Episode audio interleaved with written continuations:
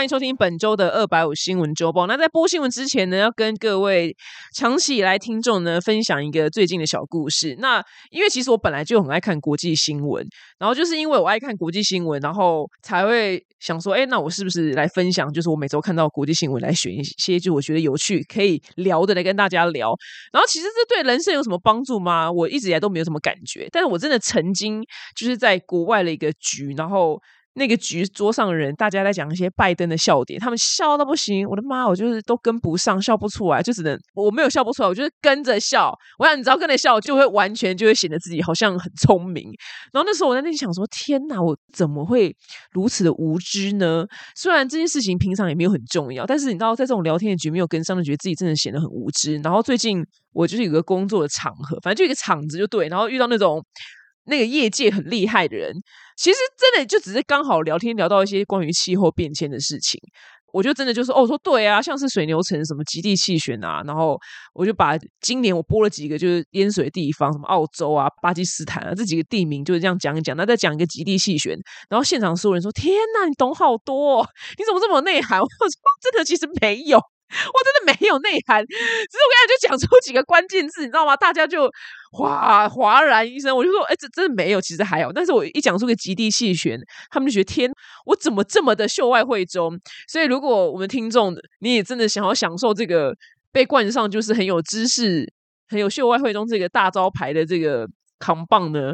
我觉得我们每周的国际 新闻，你真的可以邀你朋友一起听起来。因为我是说真的，我我也不知道什么时候用到。搞不好你哪天就是你在电梯，就是遇到你老板，老板跟你聊一个什么东西，然后你刚好就真的有 catch 到这个国际新闻，你就跟老板多聊两三句。我想一般人聊不出来的，因为一般人不看国际新闻。我们节目收视其实也没有到非常好，你知道吗？因为大家本来就不 care 国际新闻。我想你，你老板会对你刮目相看，他会对你印象深刻，他会觉得你这个人讲出来话怎么不一样？大家应该有看那个宋仲基演的。大财阀什么小财阀家什么儿子那个韩剧，然后他的那个里面的爷爷就是企业家嘛，就你想象是大集团，把他想成王永庆好了。然后就是财阀家的小儿子，就是宋仲基演的那个角色，因为他从未来来的嘛，所以他等于本身开外挂。他讲出了一些很不一样的观点跟东西，他爷爷就对他印象超深刻，他爷爷就特别疼爱他。我觉得大概就是这个道理啦，就是你可能就是无意间展现出来你的秀外慧中的话，maybe 搞不好。你的老板还是周遭的谁对你刮目相看？最近跟你们聊到，就我被被冠上就是秀外慧中跟知道很多事情的这个招牌，就是只是因为我讲出几个地名而已，就这样。好，那我们本周的新闻第一则呢，相信很多年轻人呢，就是一定有这个软体，但因为我本身是老人，我没有，就是 TikTok。那抖音怎么了呢？那其实现在美国、加拿大跟欧盟很多国家呢，已经就明文禁止在公家机关的设备上面使用 TikTok。那为什么呢？是因为他们就一直觉得中国会用 TikTok 来收集，就是每只手机上面的呃数据，甚至呢，它。推播出来的内容呢，会就是文统，就是用文化去统一你们。他可能推播出来的影片，就是偷偷放一点点，你知道赞扬中国共产主义的一些影子在里面。然后那些影片都是这样堆叠、堆叠、堆叠，大家就像靠这样子去洗脑全世界年轻人。这就是为什么美国会反应这么大，然后加拿大跟欧盟他们也是觉得不行不行，我们的年轻学子不能再用 TikTok 了。那因为他觉得中国政府呢是监控这些拥有 TikTok 的手机。那因为在美国用 TikTok 主要使用者是二十五岁以下年轻世代嘛，那这个世代最怎么样？最没脑哇！我不是在骂他们没脑，我曾经也没脑过，因为我也二十五岁以下过，我我当年真的没有脑，我真的脑子没有在想什么事情，对，就造就我就是平凡人呐。所以他们在像看那些 TikTok 推播出来的那些。呃，根据演算法推播出来的影片的话，如果里面真的掺有，就是你知道他们想要洗脑你的讯息，是真的是办得到的。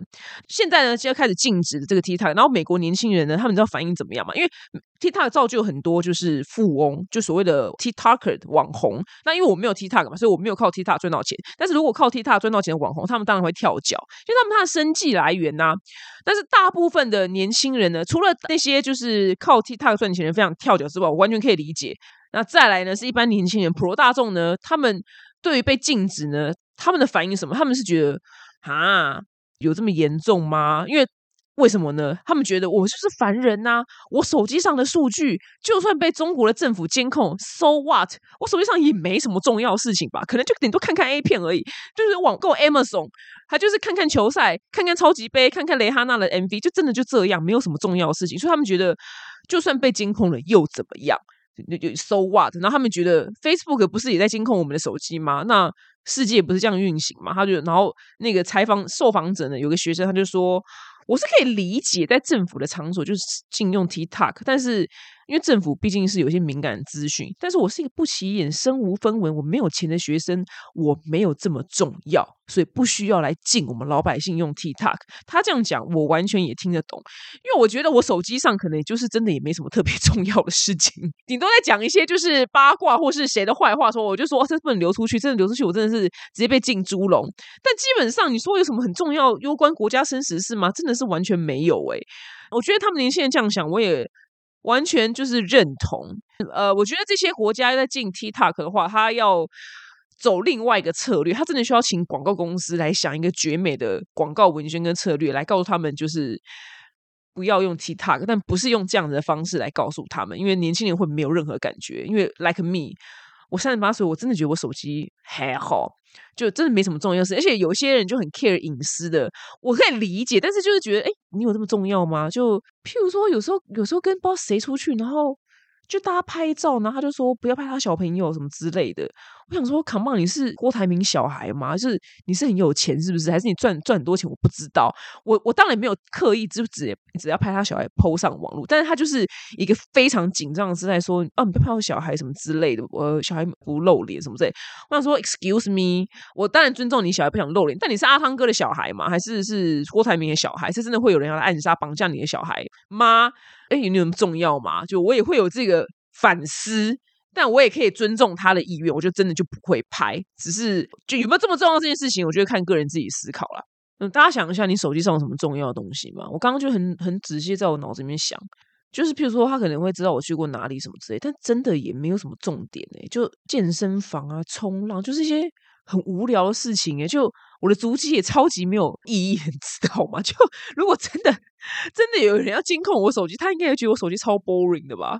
对啊，我手机真的没什么特别重要的事情，所以我完全可以理解为什么他们年轻人就是懒洋洋的，就没有想要遵从他们政府的这个指令。我完全可以理解，就没有什么重要事情啊。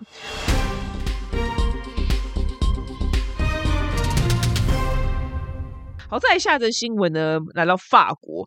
法国呢，最近如果你真的要旅游的话，你法国就。我觉得今年可能就是先不要去。那其实我们之前两周前就有稍微报道过，法国现在是在罢工的状态。我想以后讲到法国三大名产，一香奈儿，二罗浮宫，三就是罢工。我想法国人等于就是国际大懒猪，他们这个 image 在我的脑海里面已经完全就是深深的烙印了。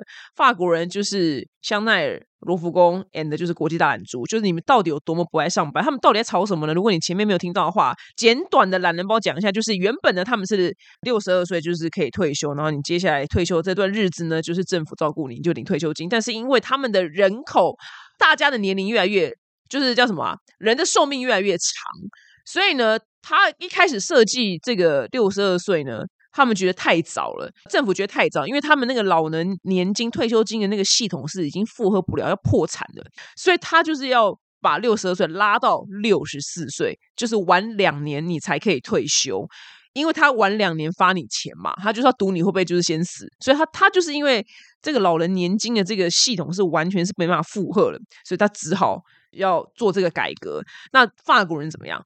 法国人是世界上最懒的民族，你居然叫他们多工作两年，他们能不上街罢工吗？他们成天都有小事都要罢工了，你叫他多工作两年，他真的要把整个法国给烧了。他我跟你讲，现在法国就是当年的法国大革命，你知道吗？真的，他们要闯进巴士底狱。我说真的，法国的戴高乐机场出来呢，现在你是没有办法坐上计程车的，因为全部都塞到乱七八糟，然后把他罢。工，然后很多旅客呢根本就没有办法，就是从戴高乐机场去到巴黎的城市，所以他们是拉着行李箱走上高速公路，徒步走进去巴黎市区。巴黎现在乱七八糟，然后也没有人收垃圾，所以在巴黎的街道上臭气冲天，垃圾是成堆，因为清洁员也罢工嘛，就大家一起罢工，就整个法国是要半瘫痪的状态，然后非常的危险。然后现在呢，他们下一步呢要。让大家就是没有办法进去罗浮宫，所以很多 游客就是远道而来要进去罗浮宫，就他们被挡在外面就进不去。如果说我今天是游客，我也可以理解法国人为什么在生气，就哦好了，那么进不去，那那就我就自认倒霉嘛。所以现在是法国是一个非常非常不适合去旅游的时机点，因为总统马克宏呢，他上电视之后。大家以为他态度会变软，就他完全没有变软。他老兄就是非常的强硬，就是他妈老子就是要演你们两年，我就是要六十四岁，因为我们的老人年金就是已经破产了，你给我多工作两年。你知道这严重程度什么样？这严重程度就是今天如果如果我们的政府宣布台湾再也不能有一个路边摊小吃，我跟你讲，我们一定会上街暴动，因为我们台湾人最 care 就是吃，台湾人最 care 就是吃，你知道吗？或是台湾再也不能有手摇饮店，哇，全台湾人一定上街暴动，你知道，就是这种等级，就剥夺了我们最重要的事情就是吃。那法国最重要什么呢？法国人最重要就是老子只想躺着也有钱赚。老子不想工作。法国人是这个地球上最不爱工作的一个民族。你知道，我们全世界大部分的国家，基本一个礼拜要上班的时数大概就是八小时左右了。但当然，社畜来可台湾，偶尔你知道日本啊，我们这些可怜的国家，我们的那个时数大概从四十五、十、六十、七十、八十都有。但我个人身为一个网红，我可以告诉你，我一周的时数是。好像曾经算过，哎，好像经常会大概一百一十个小时左右。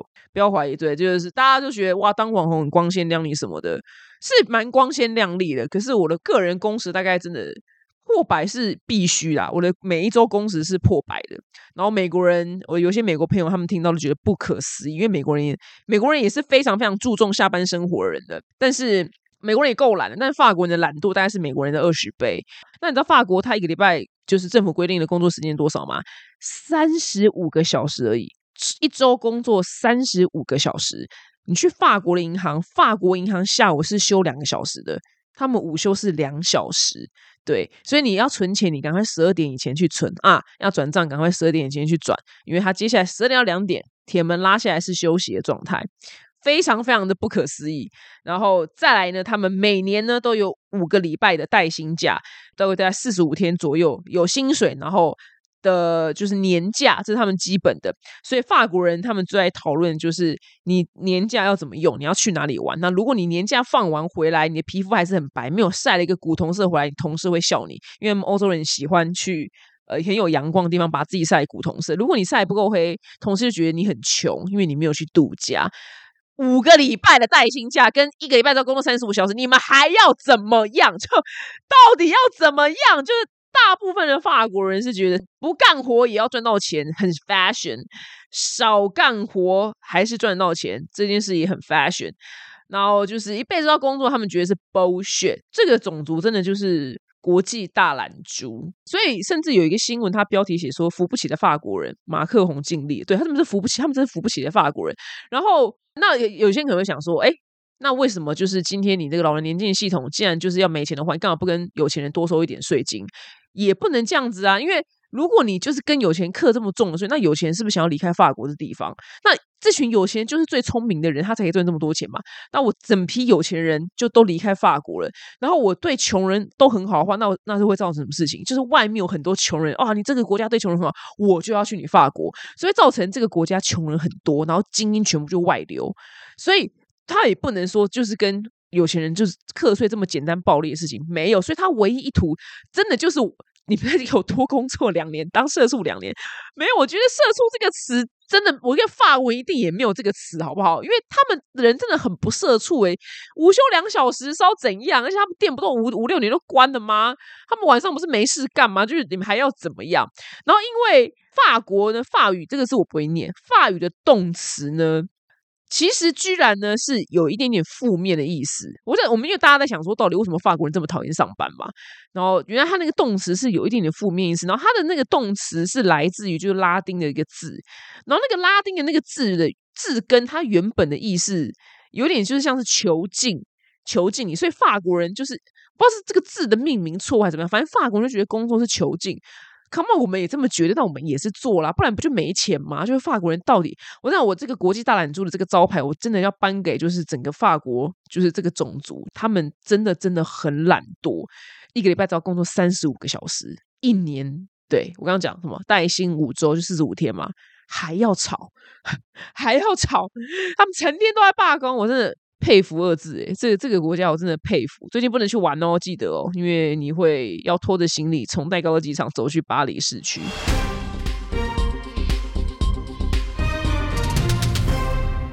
现在的新闻呢是美国，美国呢最近呢就是遭到四级的龙卷风袭击。如果你没有看过小时候啊，天，好老的一部片，小时候那部片应该就叫做《龙卷风》吧，是一个哇，当年很有名的女明星演的《海龙航特》，然后他们就是一群人是龙卷风的研究专家，他们就是去追龙卷风的那个过程，我觉得拍的真的非常好看。在当如果你真的是这个礼拜没事干的话，你就可以把海龙航特演的龙卷风拿出来看，我觉得。很好看，当年看也觉得很好看，现在回头看也觉得很好看。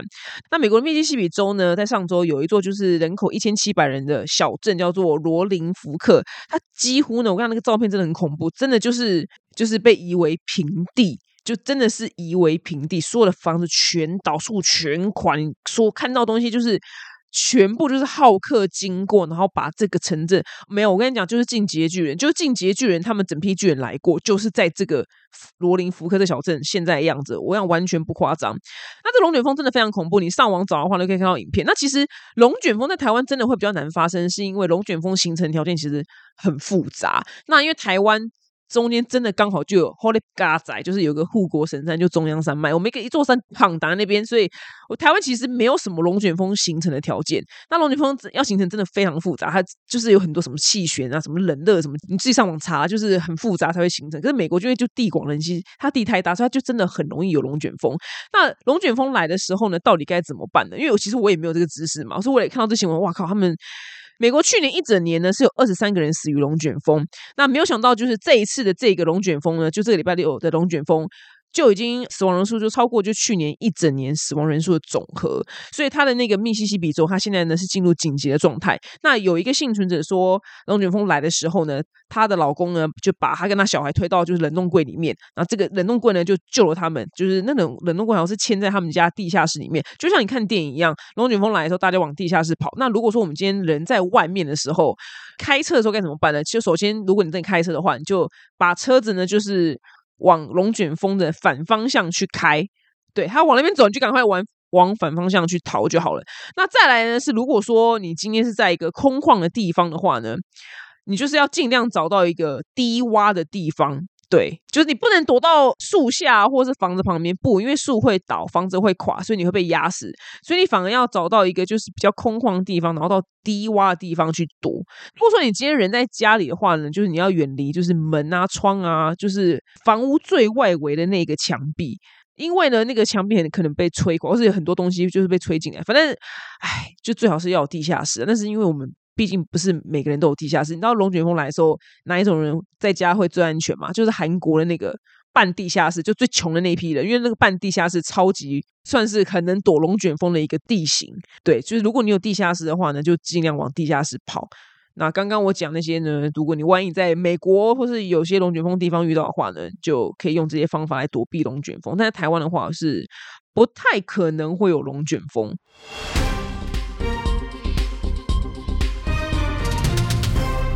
下的新闻呢，就是最近最夯最夯的，就是人工智慧。那 Chat GPT 呢，最近呢又推出了一个新一代的语言模式，叫做 GPT Four。那有一个网友呢，他在推特呢写了一个文章，然后造成非常非常大的一个回响。这个推特的网友呢，他叫 P Cooper，他说呢，就是日前呢，他的狗狗呢被诊断出患有一个叫做臂传疾病，那个臂就是臂师的臂，就是一一种就寄生虫。那虽然呢，这个狗狗呢正在接受治疗，可是它。就是还是一样，就是越来越虚弱，然后都没有好转。那兽医呢，他也试图要找，就是诶是不是其他的原因什么之类，有没有其他并发症？可是他始终都没有办法，就是很明确的对症下药，只能说就是哦，那我们就慢慢等待观察。可是你知道，身为我们是氏族的话，我们一定非常心急，想说妈要等到什么时候狗都死了，你知道吗？所以呢，这个网友呢，他不想要坐以待毙，他狗狗的那个血检验的数值呢，就是他去抽血检查数值，他把它全部输入。到 Chat GPT 里面，那后来呢？Chat GPT 呢，他就读完他的那个协议检查数之后呢，他就是要开始就跑资料，他诊断出来，他诊断出来，他这个狗狗严重贫血的一个潜在病因，他就等于是一个医生，然后帮他做出了一个就是看诊。隔空抓药，但他最后附上一句说：“由于我不是专业的兽医，所以呢，我在建议你一定要找就是兽医咨询。”然后后来这个网友呢，把这个 Chat GPT 这个回复内容呢，就拿去给他那个兽医师看。然后兽医师，哎，我觉得他也不错，他就是也愿意就是接受新知，他就根据 Chat GPT 开出来那个你知道那个药单呐，就是他到底发生什么事情去做就检测，哇，结果 Chat GPT 查到的，他看诊的。那个病因是正确的，真的是非常非常厉害。他只是靠 Chat GPT 拯救他狗的命。然后呃，很多网友说：“天呐，就是这也太厉害了吧！”然后也有网友是觉得觉得对狗 OK，可是他无法将他的这种医疗隐私在没有任何保障的状况之下呢交给 AI。就是到底是 Who cares 你的医疗记录？就是我我每次都想说，真的有这么重要吗？就因为你今天如果给我看一个，我觉得路人的信用卡卡号。后面那个 CVC 号码，这个 set 对我来讲，这真的就是不能外露，因为你要被盗刷。但是医疗隐私应该还好吧？就这种人，我都觉得，就到底你是谁？你是你是什么？是金正恩吗？金正恩的医疗记录才不能被露出来吧？因为他一定要维持一个很健康的形象，不然他的那个对啊，就你是金正恩嘛？我就蛮蛮好奇，就大家怎么一直这么紧张这样？那这是一个 ChatGPT 一个很很好的故事。然后我今天在。播新闻的当下呢，我真的破天荒就是想说，OK，我现在文化土人嘛，就去北美馆就看一下展览好了。然后最近北美馆在展一个展，就是叫做“未来身体”。然后“未来身体”这个展里面呢，就是非常多扣，就是未来这件事情，就是所谓的 AI 啊，跟我们未来我们我们的生物会长怎么样，他就所有的艺术家做了非常多的幻想。那我只能说，就是身为一个文化土人，我要每一次就是去看就是这种艺术类的展览。我今天就跟着祭司好，我们去这边，因为刚好有跟到导览，就是超幸运的。就是我跟你讲，如果你没有那个导览，你真的会完全看不懂那个展场在干嘛。因为我们两个就在那边，就是很认真的阅读，就墙壁上对这个展览的解释的中文。然后我们两个那边朗诵了老半天，然后祭司好嘴巴开开问我说：“这是中文吗？”我说：“对，这是中文吗？为什么明明就是中文，但我们两个就是看了，我看我连看那段中文都看不懂，你知道有多难？” 我真是文化土狗哎！天哪，我这一点文化都没有，真的看不懂。然后后来其中，我讲你们有机会，你们礼拜天一定要去。就是他一直在扣，就是未来人类跟 AI 之间这个观念。然后有一段影片，就北美馆都会有很多那种小房间，然后播，就像电影院一样，就是一段属于。呃，它也是作品，它就是那个展览里面的其中一个作品。它里面每次播的影片，我真的都看不懂。我看有中文字幕，但是我真的就是看不懂。他人家播一些老电影还是什么，我跟你讲都是很想睡觉，真的就文化土狗就很想睡觉。然后后来有一段，就是他那个艺术家，他请到了很有名的女演员，叫陈冲，呃，应该是大陆人还是香港人吧，我忘了。就是哦，对，是陈冲，很有名的女演员。然后她就是在饰演，她是一个 AI 机器人，然后在讲话。然后再就是陈冲本人，他是用人类的身份在跟那个 AI 机器人在对话。我跟你讲，那个那段影片我看了两次，我到现在还有中文字幕，因为陈冲他讲英文，我到现在还是听不懂陈冲他到底在讲什么。我看我连中文字幕我都看不懂，我就真的不懂他们两个在讨论什么事情。诶，就是我只看懂最后，就是那个 AI 机器人就是陈冲小姐，因为。那个人类就问他说：“你会做梦吗？”他说：“梦，什么是梦？”然后陈冲就在旁边解释一下梦。然后你看我讲讲不出来，因为我根本就看不懂他解释什么。然后那个 AI 机器人就是说他没有办法做梦，因为他是机器人。就哦，我要前面超级无敌长，我要你们要去看。我真的，如果你有看过那个展览的，拜托你留言跟我解释那整段话在讲什么。就好像在讲说他是机器人，然后。然后这个世界会怎么样？你看 C，你看我看两次都讲不出来。天哪，好痛苦哦！我真的是没有文化呢，真的是有希望。如果你有看过那个展览的话，就是北美馆的未来身体，可以跟我讨论。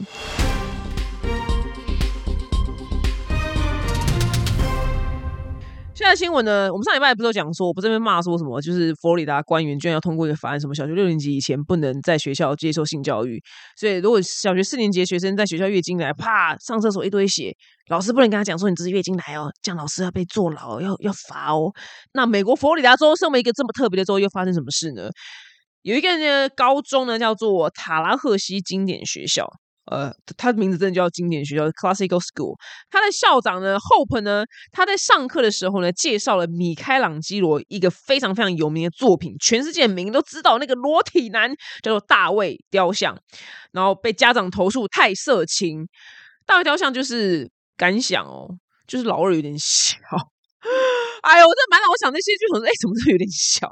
我可能没有什么特别感想，但是很厉害，我知道。但是它就是艺术品，但是居然家长投诉太色情，然后消息一出来呢，说意大利人就啪爆炸，想说妈的，这是我们文艺复兴以来最重要的一件作品，然后这是艺术好吗？你这样艺术跟色情混在一起，简直是荒谬透顶。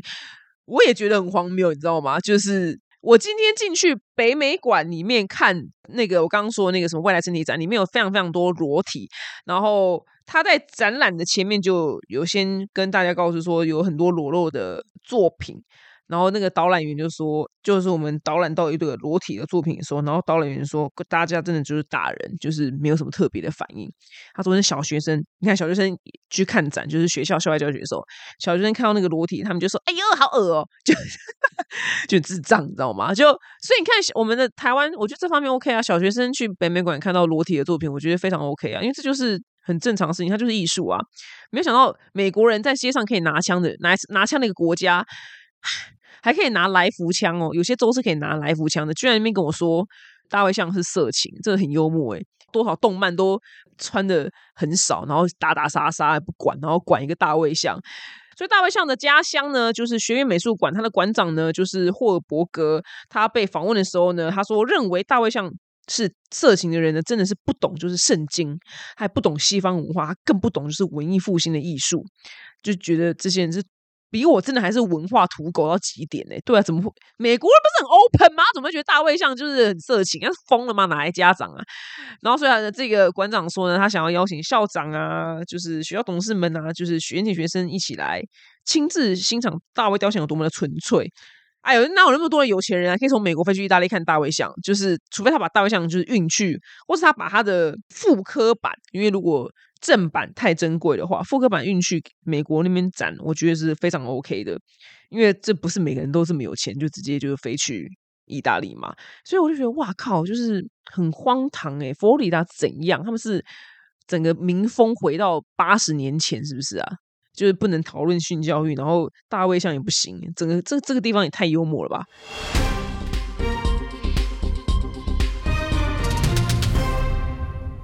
好，那接下来呢，是我们节目独有的，听完可能对你也没有什么帮助的冷知识时间。来，大家一定一定一定都是有吃过麦当劳的。然后我个人最爱的麦当劳餐点呢，真的就是麦克鸡块。我像麦当劳这个鸡块，它真的是那个秘方，它真的要锁在一个什么最严谨的银行金库里面。因为世界上我觉得没有一家炸鸡店的鸡块比麦当劳好吃，但炸鸡有比较好吃。但是我说论就是。鸡块麦克鸡块这个品相，世界上真的没有一间鸡块比麦当劳好吃。我真的不知道为什么。然后你吃鸡块的时候呢，你应该会有发现它有些形状不一样。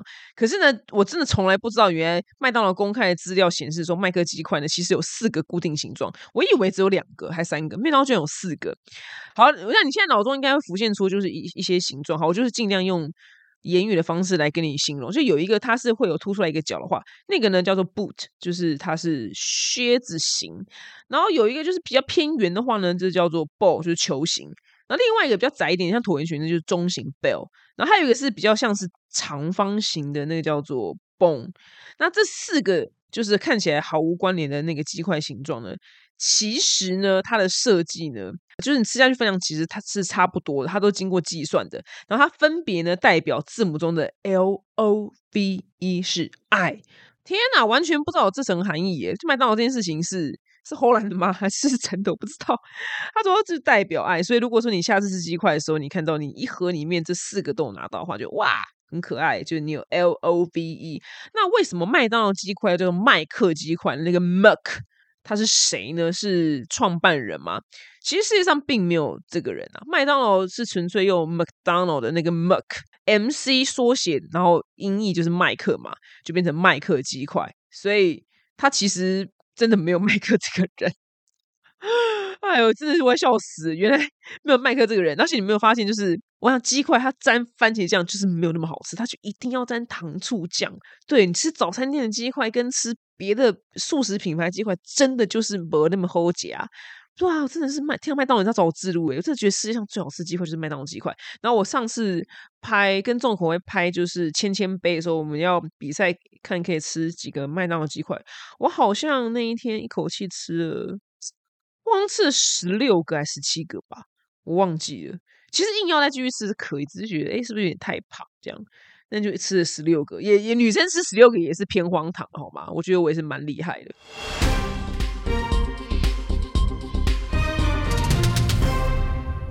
好，接下来呢是巨星下凡来解答。那本周收到的题目呢是。